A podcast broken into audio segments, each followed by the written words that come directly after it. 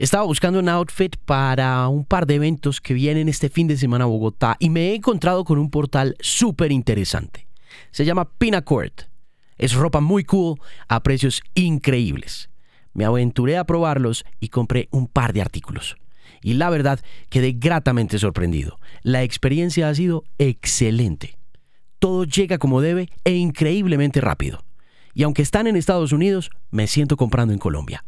La ponen súper fácil, así que los invito a que exploren este portal y aprovechen sus ofertas.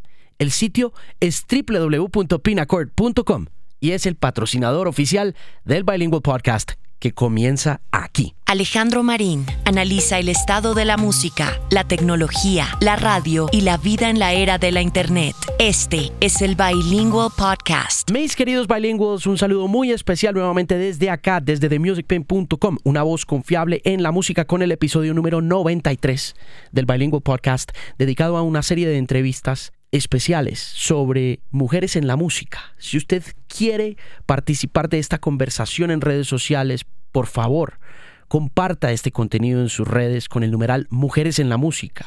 Y cuénteme también a través del correo electrónico alejandromarina.com qué piensa de estas charlas y de estas conversaciones. Y por supuesto, a quién le gustaría tener en el podcast o escuchar en el podcast. Y mm, qué temáticas quiere también que abordemos en el podcast, que es el Bilingual Podcast y que usted puede encontrar a través de iTunes, puede encontrar a través de Spotify, puede encontrar a través de Stitcher, de Tuning, de Spreaker y por supuesto de TheMusicPain.com. El episodio número 93 es con una mujer a la que le tocó abortar el negocio de la familia desde los 17, 18 años de edad. Y el negocio de la familia es un negocio de radio, por lo que esta conversación se produce de una forma tan orgánica y tan natural, porque así somos los animales de radio, independientemente del género, o del estrato, o del origen, de donde sea que vengamos, todos somos muy parecidos y somos muy iguales. Y también la música hace esas conexiones y por eso mi conexión con estas mujeres tiende a ser una de igualdad y también de empoderamiento sin importar el sexo. Entonces es un gusto tener en el Bilingual Podcast, en este episodio número 93, a toda una mujer de radio que se ha dedicado a trabajar estas dos emisoras, Vibra Bogotá y Candela, de forma excepcional en un mercado conglomerado, consolidado y muy difícil para los que somos independientes como ella. Karen Vinasco es una de esas mujeres importantes en la industria de la música y está en el Bilingual Podcast en este episodio número 93.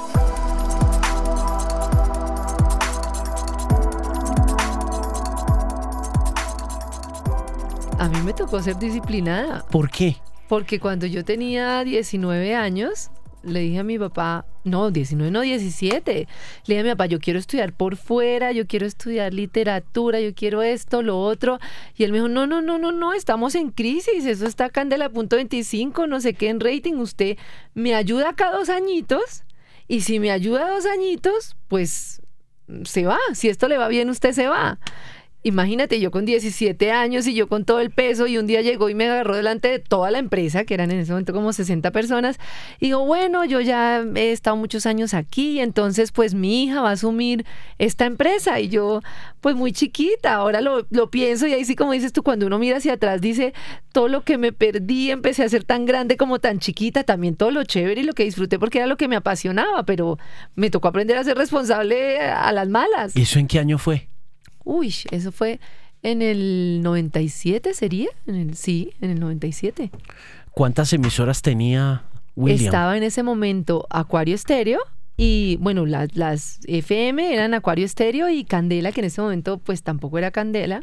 ¿Cómo se llamaba? Eh, eh, esa emisora era El Dorado antes y luego fue Candela. Mm. Y Acuario, pues que era el ícono, que fue cuando, pues mi papá cuando entró a la radio entró fue con Acuario Estéreo, que ya la plancha no tenía pues la misma fuerza, ya la balada no era lo mismo, empezaron las emisoras juveniles y empezó el fenómeno de 88.9 y todo, bueno, esto que todos escuchábamos, y entonces ya las emisoras adultas empezaron a, a perder peso y Acuario Estéreo pues ya no se escuchaba igual, entonces ya le empezaron a meter un rockcito en español, pero entonces ya a la señora no le gustaba tanto el rockcito en español y la combinación como que no, no despegaba. ¿Y qué arrancaste haciendo?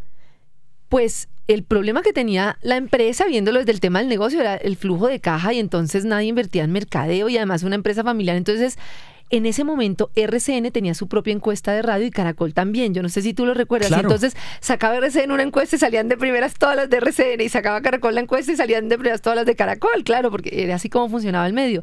Y yo decía, juepucha, nosotros nunca una encuesta nos va a poner de primeras. Esto es imposible, no vamos a poder hacer nada. Entonces pensé que si uno hacía un fenómeno sorprendente que se escuchara en todas las calles, en todo lado, los anunciantes iban a darse cuenta que éramos líderes independientemente de lo que pusieran las encuestas.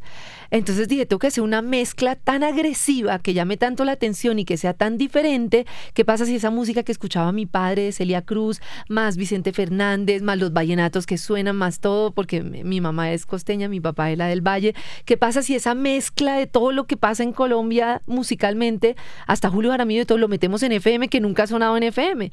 Hicimos una mezcla agresiva y pues sí, fue un poco agresiva y se empezó a sentir. O sea, la primera cosa que hiciste fue en Candela. En Candela, no, en, no en Acuario, en Candela. ¿Y le tuviste que mostrar al papá la fórmula? No, él- yo le conté y él me dijo, hágale. O sea, yo no entiendo cómo pone uno a la china chiquitica ahí. Claro, porque él desde que yo tenía dos años me sentaba para garantizar tener, aunque sea un oyente, él hacía la sonora y me sentaba ahí. Me llevaba a todo lado, a sus programas de radio, a todo. Entonces, claro, yo venía con el chip.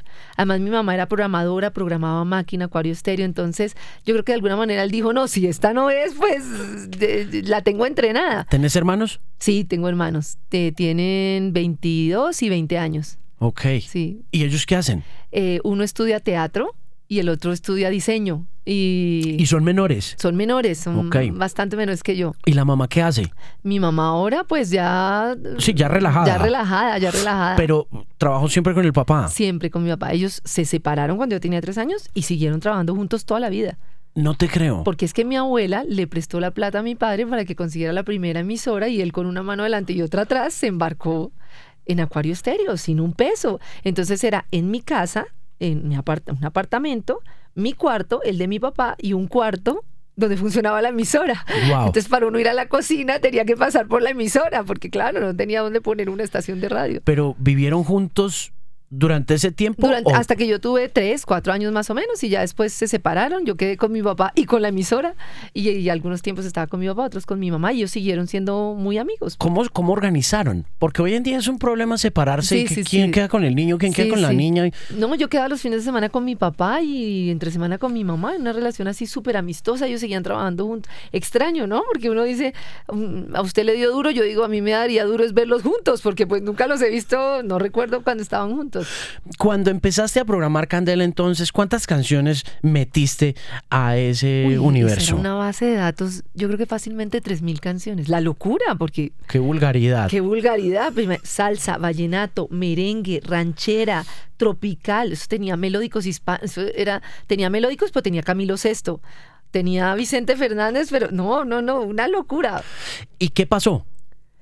Arranca a funcionar. Arranca a funcionar. la base de datos. Al otro día todo el mundo llama a los oyentes que qué es eso, los locutores que, que estábamos locos, que qué estábamos haciendo. Y la, empieza, la, la- la emisora empieza a subir al puesto número 15. ¿Cuándo? cu- Empieza a eh, empezó no. a subir en el transcurso de tan mala cuánto? memoria. Estaremos hablando de, de una, la siguiente encuesta, la emisora era 15, la siguiente era como 8 y la siguiente era como 1. Wow. Era, sí, fue rápido. Estamos hablando de 1990 Sí, eso era, sí, sí, sí, de 1900, ¿qué?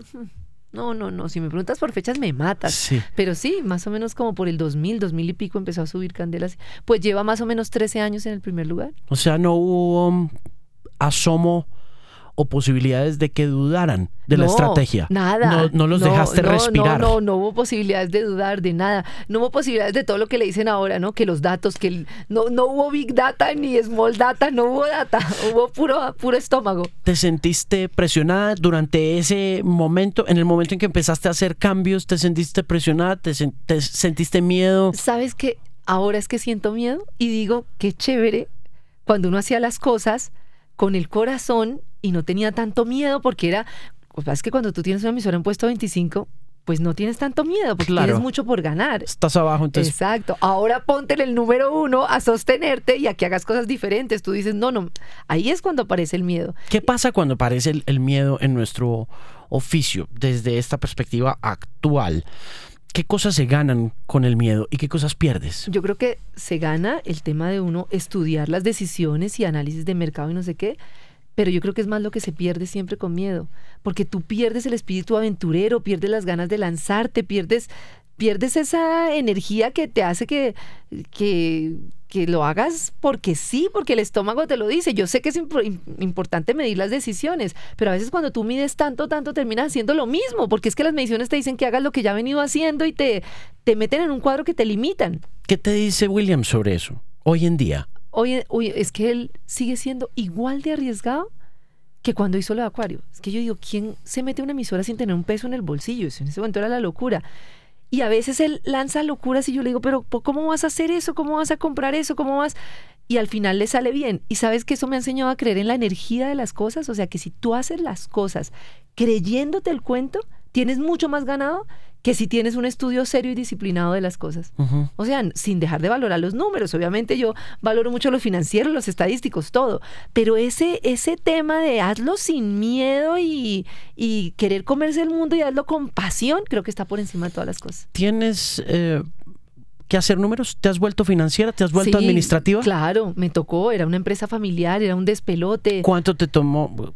Uy, el proceso de dejarla de ser familiar, por lo menos me costó cuatro años, tres tíos, ocho primos, así, claro, porque es que no es lo que te cuesta en años, es el hecho de decirle a la gente, esto se hace diferente, si tú funcionas bien, pero si no puedes ser el primo, pero chao, para mi papá eso era dificilísimo porque él veía que funcionaba, entonces él decía, me toca dejar a esta china porque algo está haciendo, pero para él el tema de que, ¿por qué, por qué mi hermano, por qué mi primo, por qué mi, los vas a terminar sacando, claro, pero en una empresa familiar que las cosas, si no tienen el mismo, la misma exigencia que tiene todo el mundo, es, es difícil. ¿Qué es lo más complicado de tener ese negocio doméstico y transformarlo y volverlo una empresa seria? Lo, lo más complicado para mí es que por más de que tú insistas, las personas no van a saber distinguir entre el espacio familiar y el espacio laboral. Es imposible. Es imposible.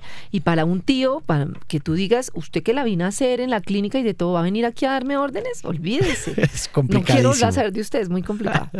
es muy difícil. Pero volviendo al tema de los números y al tema administrativo, ¿cómo nos ves en estos momentos? ¿No sientes que ese mismo miedo nos está matando de a poquito frente a un montón de cosas que sí, digamos que la internet es otro negocio completamente distinto pero ¿no sientes que esa falta de riesgo nos está matando un poco? Claro, tú haces cambios chiquiticos que no implican una innovación, porque los cambios chiquiticos no implican arriesgar.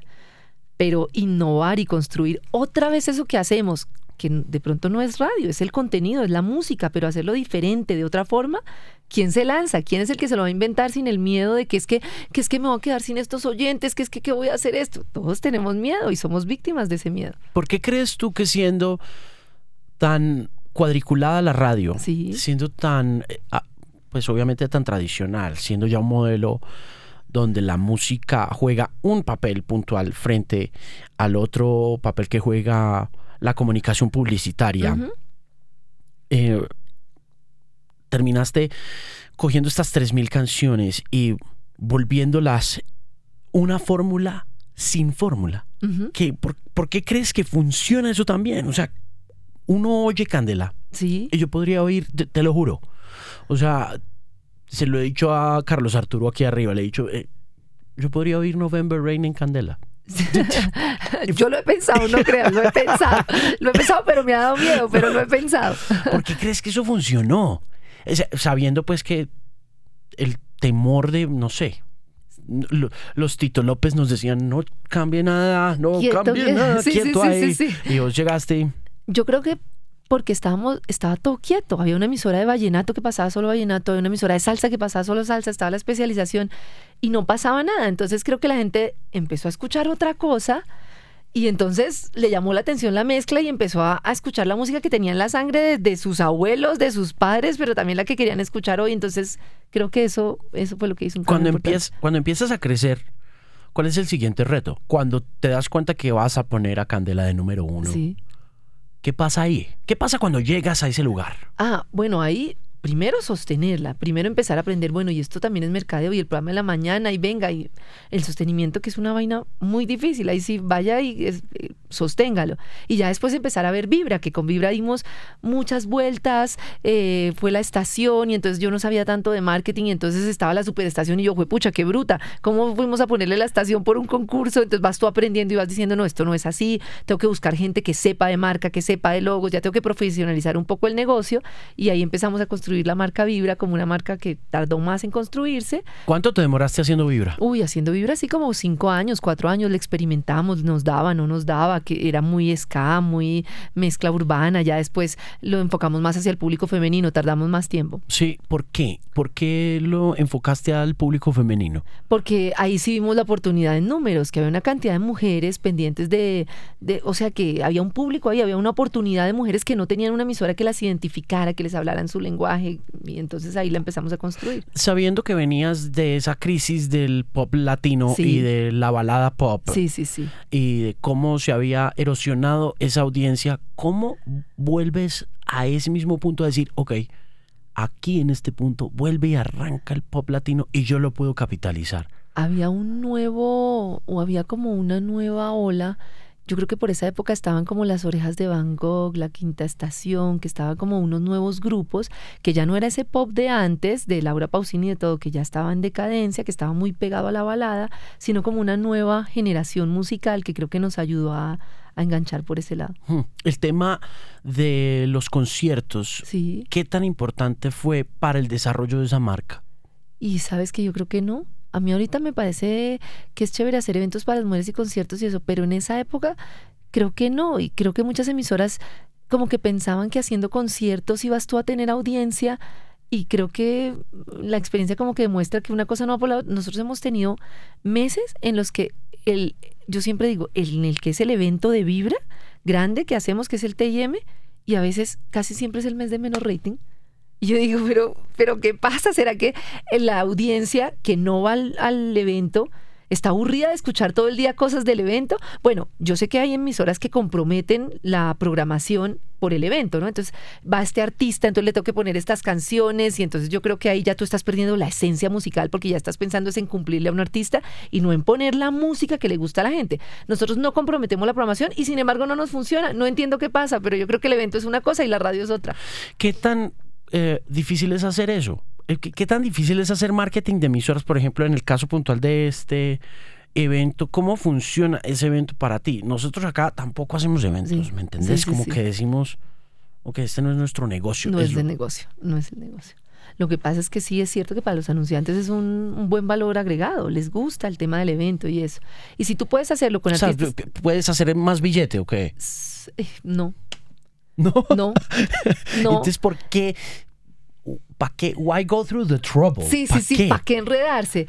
Yo creo que por, porque uno tiene la percepción de que eso sí genera como recordación de marca y de verdad las oyentes lo valoran mucho y tener su, su evento anual les genera como ese voy a ir al TIM de Vibra y entonces nosotros les damos un kit que van con su sombrilla, con su capa, con su camiseta. Entonces es un tema de amor por la marca, más, de, más que yo te diga que eso es rentable. Más rentable es hacer radio. El cliente te da la plata y el cliente y la plata se te va haciendo el negocio. Yo creo que todas las emisoras que hacen eventos, o no sé cómo lo harán, pero por lo menos yo sé que eso en la balanza te da cero si te va bien. Y si no, te da pérdidas. Pero estás teniendo un evento en el que complaces a las oyentes y de todo, eh, digamos, a, muy buena escala, porque lo estás haciendo con patrocinadores y estás teniendo bastantes ayudas para hacer un evento. ¿Por qué crees que las marcas multinacionales y nacionales de radio, que tienen una tradición, que tienen un impacto masivo nacional, eh, que tienen además una especie de know-how que uno pensaría que los debe poner como líderes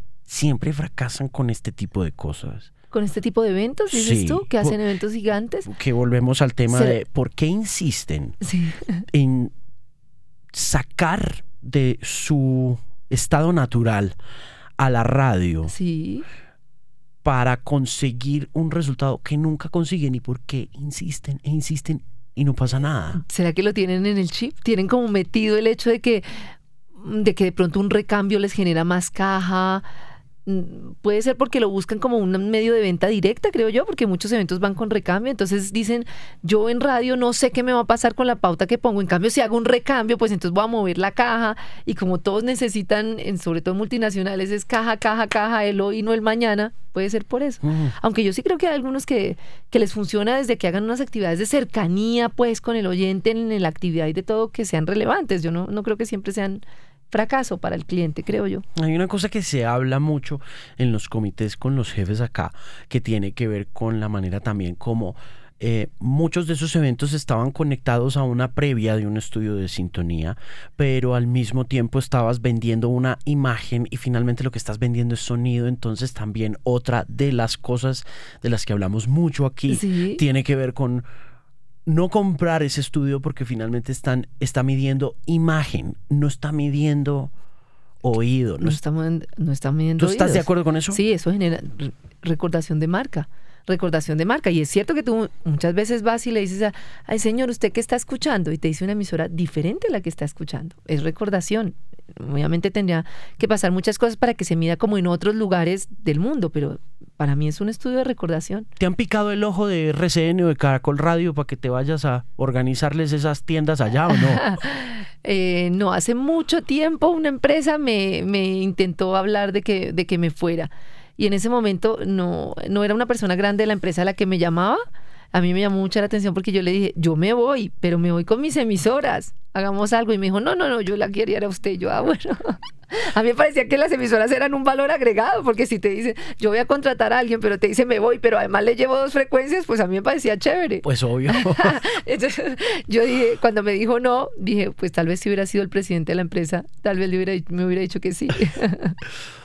es difícil eh, ser alta directiva de radio en este combo de dinosaurios de radio en esferas directivas, los gallegos, los Zúcars, los Correas, ¿no?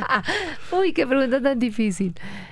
Es difícil, yo la verdad es que los gallegos, los correas, todos los, los miro con mucho respeto. Y creo que eso es importante, mirar a las generaciones con el debido respeto que no pase a veces, no sé, como se quejan los grandes del fútbol con respecto a las nuevas generaciones que sienten que no los miran con respeto y eso hace que no que no haya ese relevo conjunto. Yo cuando me siento con un gallego, pues quiero sentarme a aprender. Sí, porque creo que más me puede aportar él a mí de lo que yo le puedo aportar. Entonces creo que falta esa esa humildad para verlos. Ya si me dices de negociaciones, por ejemplo, cuando uno se sienta con dinosaurios, que lo que quieren es, como tú eres una empresa más pequeña y yo soy la grande, venga y nos sentamos, venga y hacemos juntos, pero no están juntos porque tú eres más pequeño.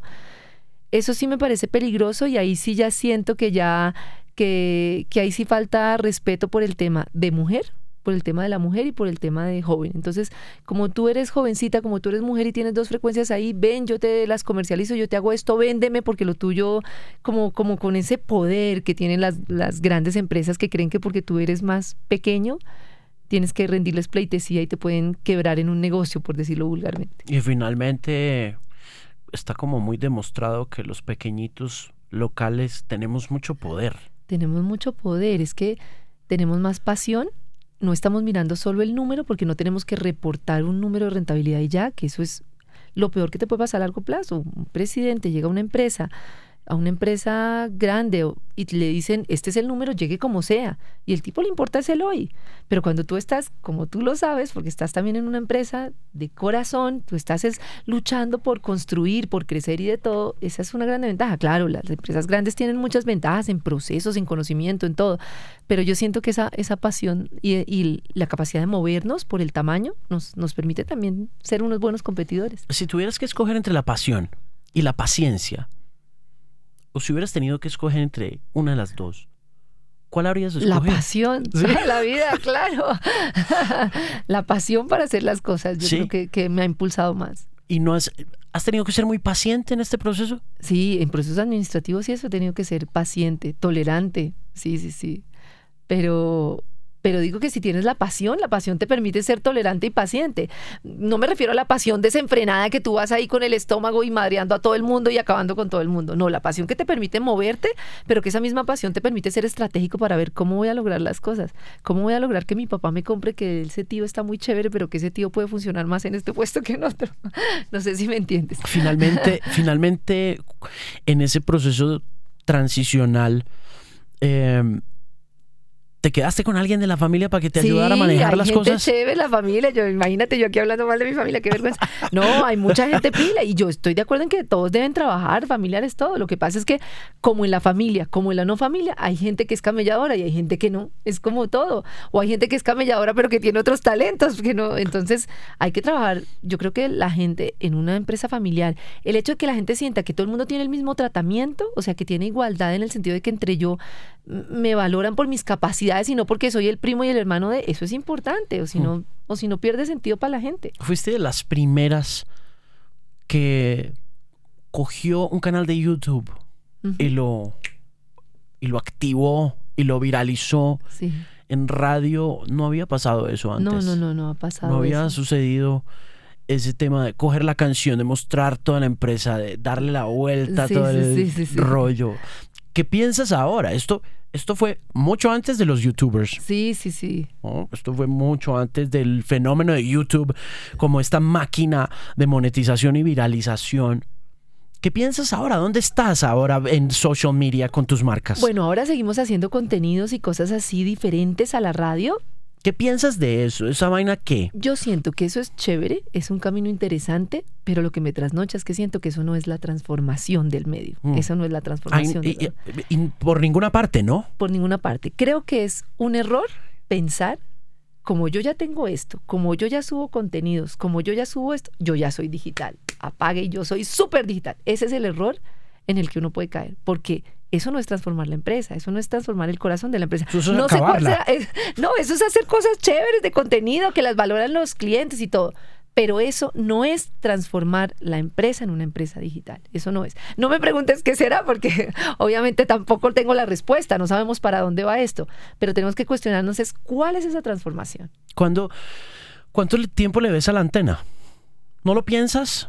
Mm, ¿No, no te, no te trasnocha? No lo pi- Nosotros tenemos la debilidad, que parece una fortaleza, de que nos tocó un cambio lento, ¿no? No como a los, no, a los impresos. Cuando a ti te toca cambiar ya es más chévere porque te toca ser más agresivo y hágale. Cuando a ti te tocan cambios lentos como los nuestros, te duermes y dices, ah, no, pero todavía, pero todavía, pero tengo que proteger los oyentes, pero sigo igual.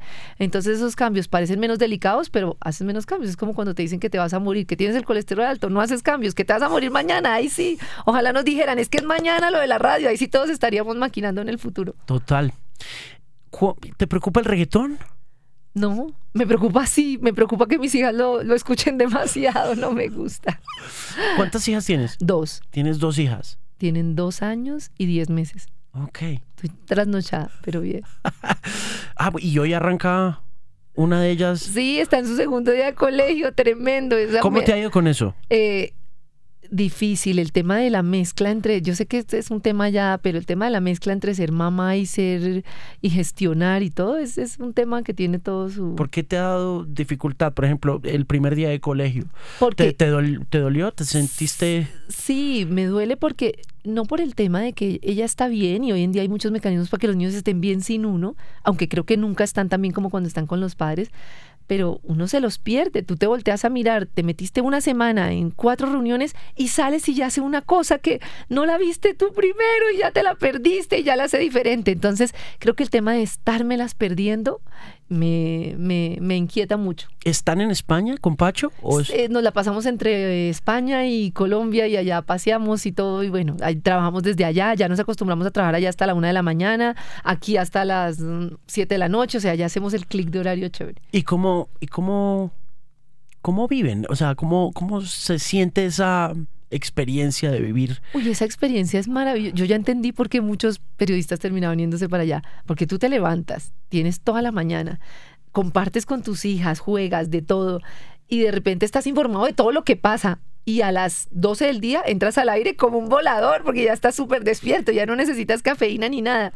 Y haces tu programa hasta las, ¿qué? No, hasta las como hasta las 4 de la 4 tarde. de la tarde. Y a las 4 de la tarde ya empiezas a gestionar, a administrar a todo lo que tienes que hacer. Terminas a la 1 de la mañana, pero por lo menos a mí no me importa. Ya estuve con mis niñas, ya hice todo lo que tenía que hacer. Sí, claro, fabuloso. Es fabuloso. Sí, es, es un- fabuloso. Vibra está en un buen momento a pesar de la avalancha de reggaetón y urbano. Sí, sí, sí, yo creo que sí. Yo creo que hay, hay personas que quieren escuchar el reggaetón en algún momento, pero no todos los días. Que el viernes se lo escucharían, el sábado, pero no todos los días. Entonces creo que eso hace que tengan otra alternativa diferente al, al, al reggaetón, como para escuchar otras cosas. Entonces, ¿Qué sí. va a pasar con el pop latino? Lo hablaba con Rebeca León. Sí, Rebeca León me decía, por ejemplo, un artista como Mon Laferte, sí, que llena y llena y llena lugares. Y seguimos teniendo muchos inconvenientes por lo que hablamos ahorita sí, sí, sí. de conciertos versus radio. Sí, sí, que nunca han sido,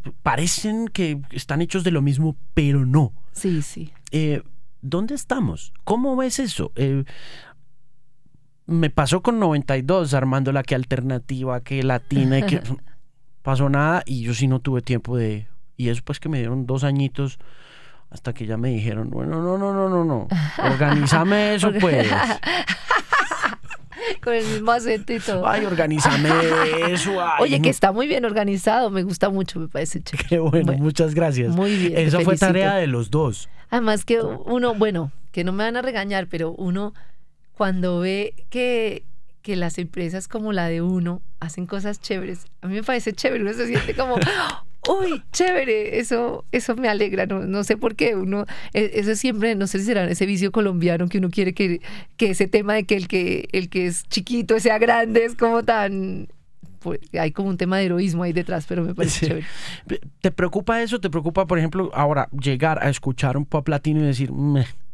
¿Qué, ¿cómo lo escoges para Vibra? ¿Qué, qué, qué haces cuando tienes un chart que está lleno de un, un latino más urbanizado? Más urbanizado. Que eso nos ha dado un juego, ¿no? Porque afortunadamente esas modificaciones que han hecho las Shakiras, los Carlos Vives, que no son reggaetón, aunque también Tienen el aire. Sí, tienen el aire, te permiten como dar juego porque puedes poner música con un ritmo diferente, que es agradable, sin necesidad de entrar en el tema de las letras, que entiendo que a, muchas oyentes de Vibra, por lo que hemos escuchado y nos han manifestado, no les gusta, o sea, les, les ofende, mientras que el ritmo y de todo sí les gusta. Entonces creo que esas mezclas nos van dando juego.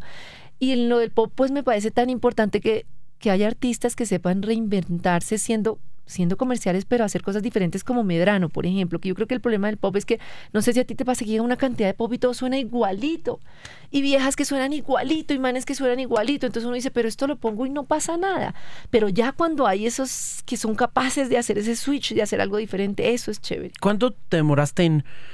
o cuando tienes un artista como Medrano, ¿cómo escoges o cómo decides que vas a apostar sabiendo que, primero, eres líder en ese mercado? Sí. Segundo, no tienes mucha competencia, entonces te toca remar sola Sí, sí, y por lo tanto, lo que decíamos al principio, hay que ir como muy a la fija porque no quieres, no quieres tampoco eh, vulnerar al oyente ni tu capacidad comercial. ¿En qué momento dices, ok, voy con Medrano? Primero no decido sola. Nunca me acostumbré a decidir sola el tema musical. Entonces nosotros tenemos como un comité. El en donde- comité. sí, entonces llegamos y ponemos las canciones y vamos tanteando. Y yo, bueno, ¿cómo les suena? ¿Qué, qué les dice? ¿Qué? Entonces hay veces que tú ves que la canción como que todos, uy, sí, ahí hay algo diferente. O ves cómo la leen. Y ahí la mandas. Y cuando la mandas, pues lo mismo que hacemos todos, ¿no? Tú ves a ver cómo le va, a ver qué reacción tiene, a ver si sí o si no pasa nada. Mm, ¿Cómo mides la reacción? Porque antes era como que el teléfono y Sí, todo, pero eso sí. fue hace como 25 Sí, sí, años. Y cada que han pasado los años, en la medida en que han pasado los años, tu desconexión de lo que pasa en el mundo, la desatención del público, la dificultad de mantener a un oyente de 5, 10 Sí, sí, minuticos, sí. es, complica muchísimo esa tarea Claro. de, ¿no? Como de olfato, como de gusto, como ¿Cómo mides eso? ¿Cómo dices, ok, ¿cómo, mi- cómo me diste después de que metiste a Medrano Programación que iba a funcionar? Mira, uno, yo creo que uno pasa una cosa como verano y te empiezan a preguntar, ¿qué es eso? Porque si tú preguntas, bueno, gusta, no gusta, pues ya no sabes quién está decidiendo, ¿no? Ya, pero muchas veces tú sientes que lanzas una canción y te preguntan, ¿qué es eso? ¿Quién, eh, ¿quién escuchó? Repita esa canción, eh, yo no sé qué. Sientes que hay como un movimiento y para eso creo que las redes son de gran ayuda. Entonces sientes que hay como inquietud por lo que tú lanzaste, eso es como un termómetro. ¿Cuánto se demora un emergente o un artista recién llegado a volverse eso? ¿En qué momento dices tú, aquí tengo una cosa? A mí me pasó, por ejemplo, con varias en X cuando arranqué. Sí. Me pasó con Te Lastime de Superlitio, Ajá. que la dejé andar seis, siete meses y a los siete meses cogió fuerza. O un Soñé de Zoe, que la puse a andar y esa me produjo más explosión al principio, pero la sentí poderosa ya como unos seis meses después. ¿A ti cómo Uy, pero eso? Eso está chévere porque les das, les das bastante juego. Yo me asusto. Yo tres semanas, cuatro semanas y voy viendo. Y si no, tengo tanta fila que digo, no, me voy moviendo. Me gustaría a algunos dar la posibilidad, porque no sé si te pasa que hay productos de los que uno, a mí me pasa mucho, me llega un producto, me enamoro porque digo, esto está muy bien hecho, pero sé que al oyente no le va a gustar. ¿No te ha pasado? Que tú Uf, todo el tiempo. y uno dice, pero ¿cómo voy a decirle a esto que no si está fabuloso? Y a veces digo, está tan bien hecho que va a sonar muy, no, no sé, que, que no es para el público que yo tengo ahí, Que no es masivo. que no es masivo. Tú lo has dicho perfecto, no es masivo. Y entonces, pues sí, me voy y lo escucho en mi casa, pero no lo puedo poner en la emisora. A mí me, a mí, Póngalo en sus audífonos. a mí me, a mí me pasa mucho y pues obviamente es una de las, porque yo sí soy un poco rueda suelta con eso. Sí. Claro que nueve años después Sí, sí. de recibir correa, Claro, porque Ya- uno quiere, uno dice, ¿no? ¿Cómo claro. no vamos a poner esta apuesta y que la gente la conozca y que se enamore? Mm, A veces lo intento, pero, pero no es tan fácil. sí, no, No es tan fácil. es cada vez más difícil. cada vez más difícil. ¿No te preocupa eso que nos vamos cerrando como Claro. a, al- Y entonces viene la pregunta siempre, ¿es culpa de la audiencia o es culpa del medio? Sí. porque tampoco estás haciendo muchos esfuerzos porque escuchen cosas diferentes. Y finalmente estamos como ahí en la mitad. En la mitad Sí. de todos. Siempre vamos a estar ahí Sí, sí, sí. en la mitad. ¿Sientes que la radio tiene poder para pegar artistas o no? Sí, ¿Todavía? todavía, sí, sí, sí. tiene serio? poder. Sí, ¿tú Ay, no? yo, yo- yo siento que no. Yo siento que le entregamos ese poder a, a- a redes sociales y a YouTube. Es compartido, pero yo creo que la radio todavía tiene poder de pegar artistas. ¿Cómo lo hace? ¿Por qué? ¿Por, la, ¿Por su capacidad local o por... Es decir, ¿dónde crees tú que radica la posibilidad de desarrollar a un artista? No, por su capacidad lo- los- lo- local. Llega un artista que te lo, te lo entregan, tú pones una canción, la pones, la pones, a la gente le gusta y hay muchas personas que no están explorando en las redes que llega, entonces la escuchan en una emisora porque es su hábito y se van enganchando con el artista, entonces ya llega con otra canción y otra. Yo creo que hay muchos artistas que, por lo menos en el ámbito de Vibra, que se dan a conocer a través de la radio todavía. ¿Cada cuánto cambias eh, producción? ¿O le metes copies nuevos? ¿O le agregas eh, adornitos y areticos y cositas a las emisoras? Como cada tres meses, más o menos. Pues sí, ¿Cómo lo haces? ¿Lo haces en un comité y organizas qué quieres decir? ¿Tenés campañitas puntuales o simplemente vas agregando? Por ejemplo, Marchena es uno que va agregando cositas. tan, tan. Sí, Todos los días tiene un copicito y lo pasa y lo produce y todo. Eh, ¿Tú cómo lo haces? Yo ya no estoy tan metida ahí, pero afortunadamente tengo chinos muy pilos ahí que me dicen, Karencita, porque me dicen Karencita, "invit- mire esto, voy a meter esto, voy a meter lo otro, y yo, hágale. Pero ellos ya son más los que están con el oído de la producción y de todo, porque yo tengo una carga administrativa importante. A mí me gusta el tema, pero yo me meto mucho más en el tema musical. ¿Por qué no hay suficientes mujeres ocupando estos cargos importantes Uy. y liderando estas iniciativas? ¿Es por el hecho de que el papá tenía las emisoras y trabajó las emisoras independientemente de que las haya trabajado muy duro y le, haya, le hayan costado mucho? Pero es un poco el privilegio de haber nacido Sí, yo, vinasco y... yo creo que hay un privilegio que es cierto que hubiera podido aprovechar o no, hubiera podido hacer otra cosa y no, pero sí tristemente es gracias a un privilegio porque tú ves muy poquitas mujeres en cargos directivos. eh, en los MBAs, el tema de las mujeres que llegan a hacer un MBA es mínimo el porcentaje que llegan a gestionar empresas. No sé qué será, puede haber todo un tema cultural detrás, un tema de responsabilidades, de que nos asignan desde niñas diferentes responsabilidades. Creo que es un tema que va cambiando, pero va cambiando muy lentamente. ¿Cómo formamos mujeres para que ocupen estos cargos, independientemente de que tengan ese privilegio al nacer de, de- de vivir en una familia de medios de comunicación? ¿Cómo hago yo para poderle decir a estas muchachas que tengo acá y que trabajan conmigo que pueden llegar a ser gerentes de esta empresa en algún momento? ¿Qué crees tú que debo, debo hacer yo como hombre desde el, ejercicio de la dirección para que se empiecen a creer el cuento y sobresalgan? ¿Será que ¿será que si les dices ahorita y no fueron empoderadas desde niñas, me pregunto yo, ¿alcanzas? ¿Sí me entiendes? Porque yo creo que hay un tema de un empoderamiento desde niñas, de que tomen sus decisiones, de que no sé qué. yo creo que ese empoderamiento desde niños es, es muy importante. O sea, la familia, la familia, la educación. La educación. Ahorita hay una cantidad de proyectos eh, el otro día estudiaba un proyecto de literatura de qué hacemos para que las niñas lean otras cosas diferentes a las princesas. No porque las princesas sean malas, sino porque quiero que vean el mundo de otra manera. Porque hay un montón de cosas más que leer. Exacto, hay un montón de cosas más que leer. Entonces, porque tú eres niña, entonces está bien, pero está bien que juegues con la muñequita, pero también está bien que juegues a la oficina, pero también está bien que juegues a la empresaria, pero también está bien. Entonces, yo creo que ese empoderamiento de quitar esa división de juguetes azules y rosados, eso sería un primer gran paso. ¿Ves mujeres en, en radio? Me preocupa no solamente en este espacio que, digamos que independientemente de la educación, de los orígenes y del empoderamiento al que se hayan visto sujetas, eh, puede lograrse cosas, puede lograr uno ponerlas a soñar y a construir y a crear cosas mejores, pero en las grandes corporaciones sigo viendo hombres, hombres, hombres, hombres, hombres, arriba. por todo lado. ¿No? Y sabes que se siente muy dramático el tema que yo pensé que no era tan fuerte el, machismo en una mesa de negociación.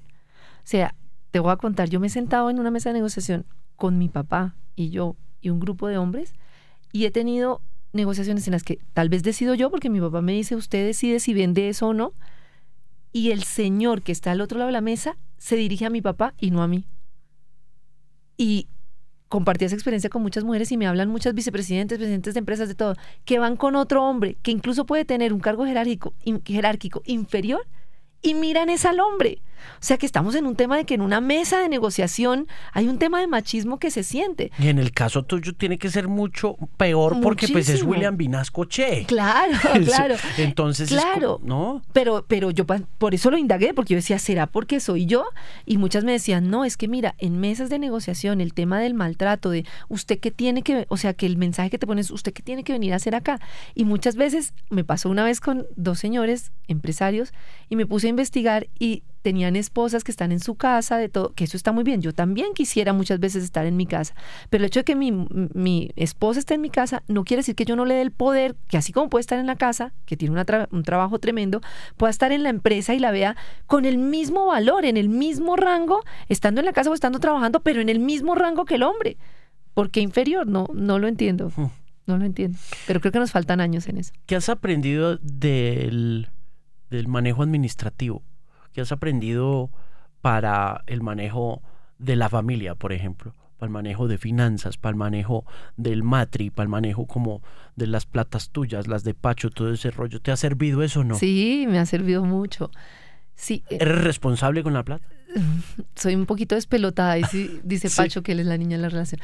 Pero, pero no, he aprendido muchas cosas, tanto en la relación como en la empresa, que si tú no logras motivar a la gente, o sea que si tú no logras inspirar a la gente y apasionarla, o sea, si yo no logro enamorar a Pacho todos los días y que esté enamorado de esta relación, pero si no logro que mis gerentes estén enamorados todos los días de la empresa, no voy a ningún lado, o sea, enamorar a la gente, aceptarla como es y decir, yo voy a potenciar eso que tú tienes y así como el matrimonio, ¿no? Que tú tienes la, la fase en la que o lo aceptas como decir, te acepta como eres y van para adelante, o se quedan toda la vida tratando de cambiarse, ¿no? Entonces, acepto que este gerente tiene estas limitaciones, pero tiene estas cosas muy chéveres que me enamoran. Me enamoro yo de mi gerente, dirá Pacho que esto los no me enamoro, y lo enamoro de la empresa y lo pongo a crecer en el, en el tema, hacer que que eso lo podemos hacer las empresas de estos tamaños, ¿no? Que todo el mundo haga parte de, vamos para allá, candela número uno, vamos todos, nosotros leemos el, el ECAR siempre con toda la gente, se reúne toda la empresa, todos los tintos, portería, los gerentes, todo, y les contamos el resultado. Y si estamos tristes, estamos todos tristes, si estamos alegres, estamos todos alegres.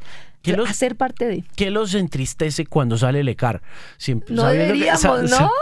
No deberíamos, pero a veces todos son como, no, salimos de segundo y todos tristes. Y yo, pero miren, todo el esfuerzo que hemos hecho, todo lo que hemos logrado. La gente está muy pegada de, de esa recordación de ese, del estudio. ¿Qué tan importante y qué tan relevante es para tus ventas hoy en día ese estudio? Eso le pregunto yo a mi gerente comercial, venga, si fuéramos 5, 6, 7, 8, ¿qué diferencia habría?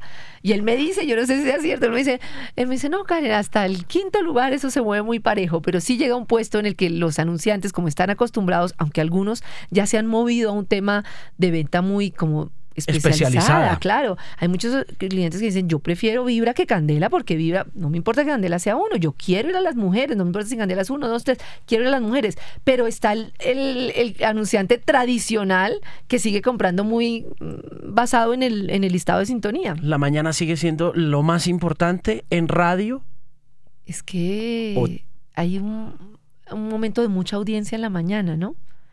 Yo creo que todos los espacios son importantes, pero sí creo que tener una buena mañana le ayuda a uno mucho si lo que quieres es estar bien en ECAR. Si lo que quieres es tener un buen grupo de sintonía y ofrecer una cantidad de a tus anunciantes de oyentes que son que hacen sentido para ellos pautar con ellos, no creo que sea tan clave la mañana, salvo porque es un momento de escucha muy importante. sobre todo cuando estás compitiendo en, en el mercado de la radio hablada también, porque Sí, finalmente sí, estamos sí. todos en el Estamos mismo... todos en el mismo. Y cuando hay tanto trancón y cuando los tiempos de desplazamiento son tan largos, en, en- en- entonces es cuando la gente está ¿Crees? a escuchar. ¿Crees que tenemos que hacer algo mejor en términos de comercialización y que hay espacio? Porque de la misma manera que cada vez nos cerramos más Sí. a fórmulas determinadas para poder a vender, para poder eh, poner música, de la misma manera como que tenemos que seguir vendiendo la cuñita. No, hay que reinventar, ¿cierto? Tantas Pues, cosas que habría es por com- hacer. Pero es bien complicado. Bien complicado porque ahí estás moviendo dos, dos dinosaurios, ¿no? De la publicidad y de la radio,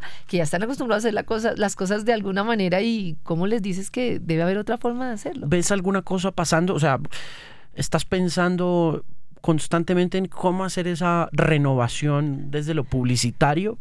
¿Y crees que se puede hacer o en realidad dices, mejor esperemos a que, pues, Creo que se puede hacer, pero creo que toca echarle, se necesitan genios y echarle mucha cabeza para, para verlo diferente. Pero lo pienso mucho, pero si tuviera la fórmula ya la habría aplicado. mira, em, ¿cuándo sale el ICAR? Mm, No sé. ¿Sale mañana? ¿Sale la semana que viene? Ay, Vamos, a- no sé. vamos a estar bien, vamos a estar mal. ¿Qué No vamos- sé, no sé. El próximo es que enero, febrero, ¿qué? Noviembre, diciembre, enero, febrero. Creo, sí, sí, sí. Entonces debe salir como a mediados de marzo, no sé. Yo tampoco tengo muy claro ni cuándo salen ni porque es el tema del número, lo que te digo. Yo siento que los números te ayudan, pero te limitan. Si Y- tú estás pensando todo el tiempo en el número, dejas de hacer las cosas Y sabes. Y sabes que esa es una cosa que me parece curiosa de estos ejercicios familiares que se vuelven corporativamente muy exitosos y es que la visión de quien está al frente del negocio, Sí, desde el- todos los frentes como lo has estado tú en los últimos años, siempre es gris, no es blanca ni negra, sí, sí, sí. ¿no? Sí, Como que sabes las fortalezas, conoces las debilidades y trabajas con lo que tienes. sí, sí, sí. No te das muchos golpes de pecho. Sí, sí, Así sí. es Carlos Arturo. es maravilloso. Me he sentado con él me encanta porque sabe muchísimo de radio y además conoce una parte que a mí me da durísimo, que es la parte técnica. A mí me encantaría poderlo llamar todos los días a decir, vea, ¿qué hago con este transmisor? Además, ustedes tienen, por favor, tienen que decirle al doctor Escobar que escriba un libro de técnica de la radio. Ese hombre es, no, para mí es impresionante el conocimiento. Y sabes que eso ya también pasa un poco como la nostalgia de los, de los DJs, que tú dices, ya no preparan sus turnos como antes, ya no. En técnica, claro, hay gente que trabaja muy bien, pero ya también se volvió un oficio que no tiene la pasión que tenían los técnicos de antes para que el sonido fuera, que el sonido de ustedes es espectacular Sí. gracias a eso. Es algo, es algo que lo enorgullece mucho a Sí, él. no, Eso él con es toda la razón. Vive orgulloso de Sí, su sí, sonido sí. aquí y todo ese rollo. Los DJs, hablando de ese tema, ¿los DJs deben prepararse hoy en día o no? Sí, claro, qué vergüenza uno salir a hablarle a la gente así nomás, ¿no? ¿Tú preparas? ¿Tú estás al aire? ¿Estás al aire por la mañana? Solo en el programa de la mañana. Ok. Sí, sí, sí. Sí. ¿Cuánto tiempo le dedicas a ese tema? Llega un momento en el que dices, ya, ya sé más o menos qué es lo que tengo que hacer y eso agiliza las cosas. Nosotros hacemos nuestro comité semanal de los temas, de qué nos gustaría, cómo lo planteamos, no sé qué. Y luego cada día después del programa hacemos una pequeña preparación del programa siguiente. Bueno, vamos a preguntar esto, vamos a hacer esto. Y luego me gusta estar muy en la mañana, bueno, y esto, y este tema, y qué tal si hablamos de esto, y no sé qué. Entonces, sí, estarlo preparando permanentemente. En la mañana te da juego porque entre canción y canción tú puedes estar. Y tenemos nuestro libretico, somos juiciosos, lo hacemos. No es salir ahí a, a la loca, pero. ¿Y Pacho y Peláez cómo van? Bien, pero ya no están al aire. ¿Cuándo se acabó eso? Eso se acabó en noviembre porque imagínate que Candela la escuchan muchas mujeres. Entonces nos empezamos a dar cuenta que era un programa muy masculino y las mujeres pues no lo escuchaban tanto. Eso era por la noche. Eso era por la noche. ¿Eso era prime? Eh, ¿Eso era 5 de la tarde? No, 7 de la noche.